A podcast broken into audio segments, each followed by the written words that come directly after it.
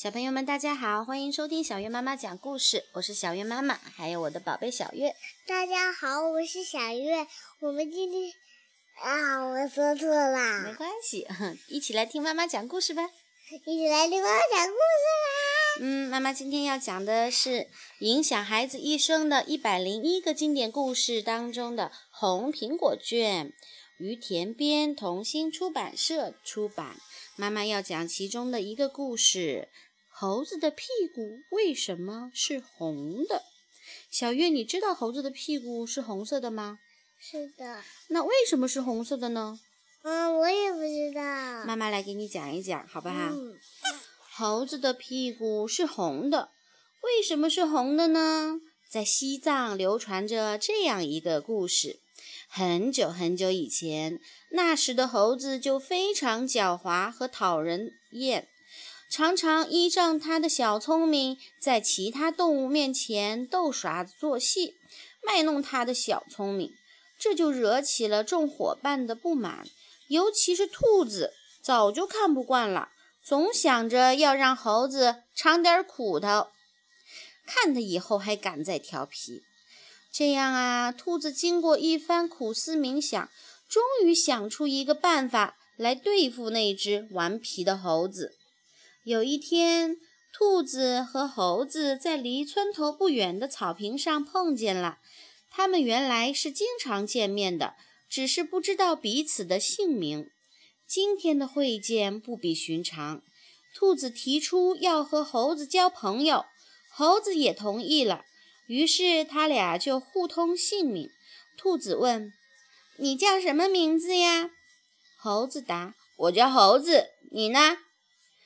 兔子答：“我嘛，我叫屁股。”他们俩交上朋友后，双方免不了还要说些别的事情。你讲我听，你听我说，谈得非常热烈。他们一直玩啊玩了一上午才分别。晚上，兔子去找猴子，神秘地对他说：“朋友啊，我想找你商量一件事儿。”不知道你同意不同意？什么事儿啊？你快说！我们之间还有什么不可以商量的呢？猴子毫无戒备地说。兔子翘起嘴上的胡须，继续说：“本来嘛，我们今天才结为朋友。为了庆祝我们的友谊，我打算今晚到村头的那户人家去聚聚餐。你愿意吗？”猴子嘻嘻地笑了笑，说。那有什么不可以呢？兔子马上接着说：“那么我们现在可以走了，天已经黑了，到那边再舒舒服服的玩一宿，不是更好吗？”猴子点点头，表示赞同。他俩趁着月色，悄悄地摸到了村村头，趁人不防，一溜烟儿就窜进了这户人家的粮仓里。他俩机警地竖起耳朵，朝四处探听着。当四周静得没有一丁点儿声音时，才安下心来，狼吞虎咽地吃了一顿。突然，兔子打了一个哈欠，它踮着脚走到猴子猴子身旁，用嘴触着猴子的耳边，细声细气地说：“哦，我困得要命，很想睡睡再吃。”你一边吃一边观望着风声，吃饱后再叫醒我，那时你再睡好吗？猴子答应了，兔子就倒下睡了。过了不一会儿啊，猴子已经吃饱了，就轻轻地把兔子叫起来，互相会心地比划着手势，猴子就安心地睡了。兔子吃着吃着，又瞧瞧猴子的动静。还用耳朵听听，起先儿什么声音也没有，渐渐地传出了呼呼的鼻鼾声。他知道猴子已经睡熟了，便在地上拉了很多很多的屎。回过头来望了望酣睡中的猴子后，不声不响地溜出了粮仓。出了粮仓后，他有意地在粮仓附近弄出声响，好让房主人听见。兔子让猴子上了圈套，这才得意地跑回家去。再说那猴子在粮仓里呀，甜蜜地睡着，鼾声如雷。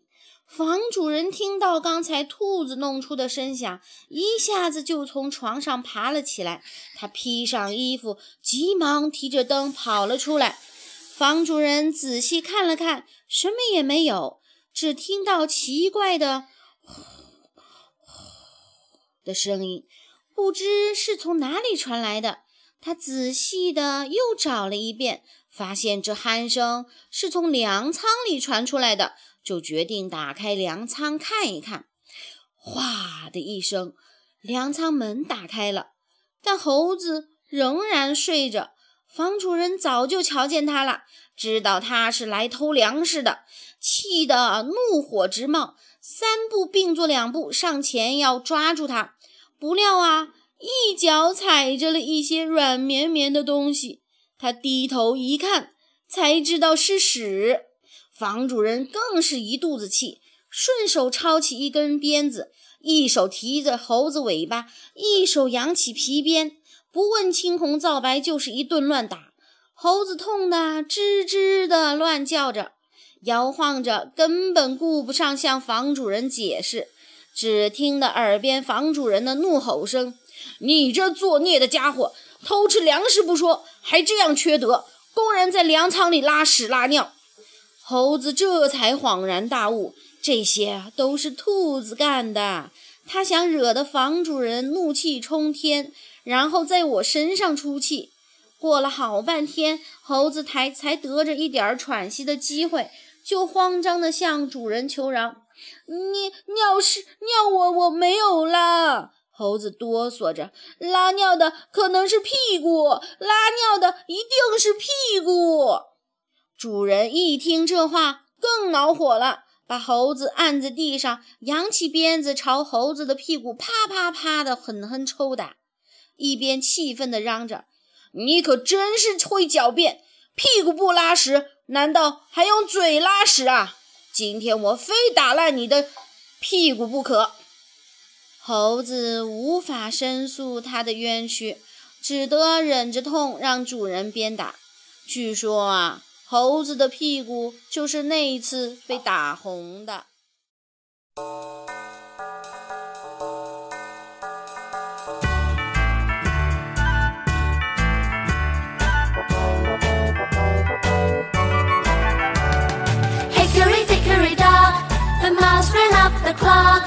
Clock struck one, the mouse ran down. Hickory dickory dock, hickory dickory dock, the mouse ran up the clock.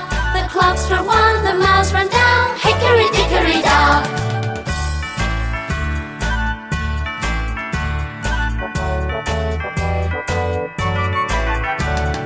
Hickory dickory dock. The mouse ran up the clock. The clock struck one. Dickory dock.